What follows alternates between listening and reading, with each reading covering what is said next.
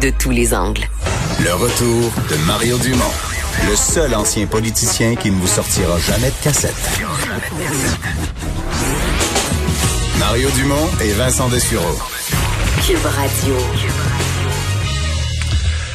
Alors, on poursuit la discussion. Euh, Vincent, tu nous rappelles dans le secteur manufacturier, euh, donc les deux dates importantes. Oui, en fait, pour le manufacturier, c'est le 11 mai, euh, la, première date pour toutes les régions, réouverture. Donc, ça inclut Montréal et les alentours. Il y a une restriction, par contre, sur le nombre de, de, travailleurs.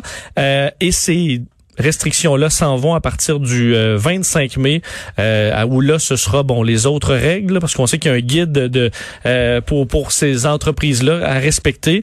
Mais pour ce qui est du nombre d'employés, ce ne sera plus limité à partir du 25 mai. Ça touche quand même 176 000 personnes au Québec. Véronique Prou est PDG de Manufacturiers et Exportateurs du Québec, l'organisme qui les représente. Bonjour, Madame Prou.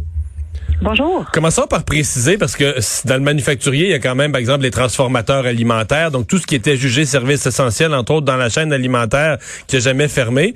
En pourcentage, ça, ça, pourrait ressembler à quoi, ce qui est ouvert versus fermé aujourd'hui?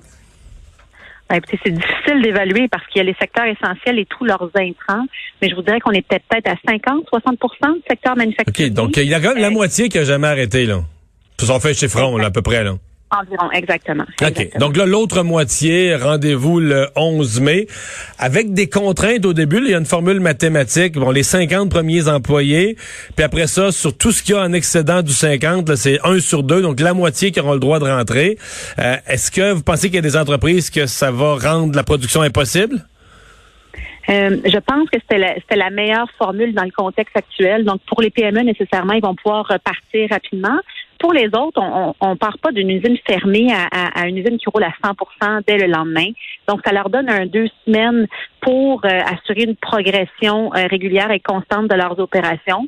Euh, donc, c'est réaliste, ça fait du sens. Ceci étant dit, notre préoccupation, c'est bien sûr la date du 25 mai. Donc, on souhaite pouvoir revenir à 100 de notre capacité de production dès le 25 pour s'assurer d'une efficacité, d'une capacité de production et pouvoir répondre euh, à la demande et à nos clients. Dans mon ancienne vie en politique, on, visitait des usines, ça faisait partie des campagnes électorales. J'essayais de les repasser dans ma tête, puis je me disais, il y en a quand même où la distanciation est assez facile. Les grandes usines, énormément de pieds de plancher, de la grosse machinerie, où tu sais, y a pas les employés prennent pas tant de place que ça. J'en avais d'autres en tête quand même dans l'usinage. Oups, là tu dis les postes de travail sont plus rapprochés. Est-ce qu'il y a des secteurs vous où ça vous paraît vraiment plus compliqué les mesures qu'on va devoir mettre en place?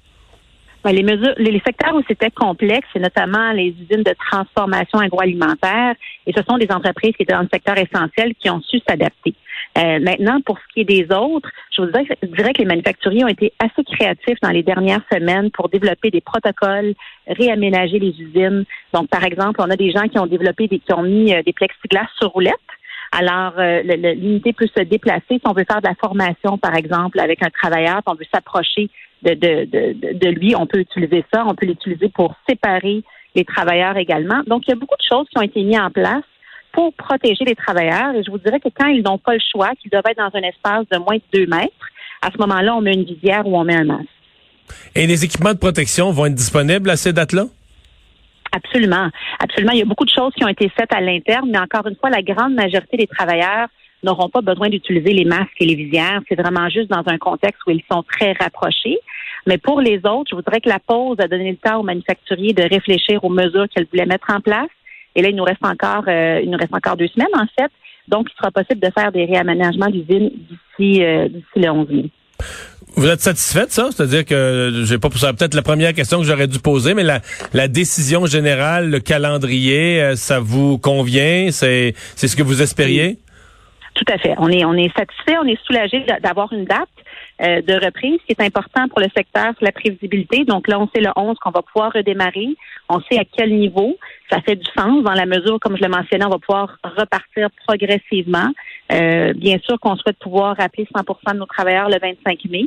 Euh, mais qu'on comprend que, tout, tout va dépendre des données de la santé publique, mais sinon très satisfait de reprendre. Puis je vous dirais que les gens étaient impatients. Ils avaient hâte de repartir. Nos clients, nos fournisseurs n'ont pas arrêté de fonctionner ailleurs dans le monde. Ouais, ben j'allais vous poser la question, ben, ne faisant pas tout le monde, mais au niveau du Canada, c'était quoi le portrait du secteur manufacturier? Je sais qu'il y a certaines provinces qui ont fermé les commerces tout ça, mais qui ont qui ont jamais interrompu le manufacturier. C'était quoi le portrait un peu à la grandeur du Canada? Exactement. Donc, dans toutes les provinces, à l'exception du Québec, le secteur manufacturier a continué à fonctionner à presque 100% Donc, le secteur manufacturier a été reconnu comme étant essentiel le Québec a vraiment euh, est la seule province où on a vu une grosse OK. Mais quand on dit que sur les réouvertures, euh, on est agressif, notamment dans le manufacturier, faut faut être faut être faire attention parce que les autres provinces peuvent pas le rouvrir, ils l'ont jamais fermé. Exactement. Et on a des entreprises qui, par exemple, fabriquent des matériaux de construction. Euh, ben, leurs concurrents en Ontario, eux, n'ont jamais arrêté d'opérer. Alors, c'est pourquoi on avait autant hâte de repartir, parce qu'à un moment donné, à force d'être arrêté, euh, on peut perdre des clients, on peut perdre des contrats de façon permanente, surtout quand on ne connaît pas la date de départ. Alors là, heureux de connaître la date de départ et on souhaite démarrer le plus vite possible.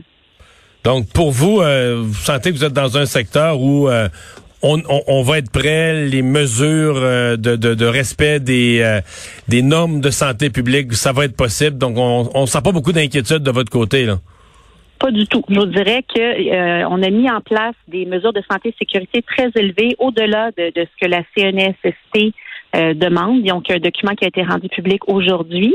Euh, les grands donneurs d'ordre travaillent avec leurs fournisseurs, donc des PME, pour s'assurer qu'ils puissent mettre en place ces mesures-là et les accompagnent. les manufacturiers sont vraiment prêts. La, la, santé et sécurité des travailleurs, c'est la préoccupation numéro un.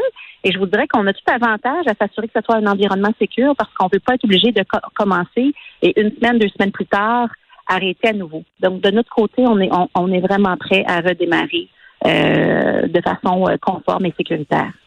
Mais ben, Madame Brou, on vous souhaite euh, à vous et surtout à tous vos manufacturiers la meilleure des chances que ça se passe, que ça se passe bien. Merci à vous. Au revoir. Véronique Prou, PDG de Manufacturier et Exportateur euh, du Québec. On va faire une pause, on va rediscuter de tout ça, euh, ces plans de réouverture avec euh, Emmanuel Latraverse dans un instant.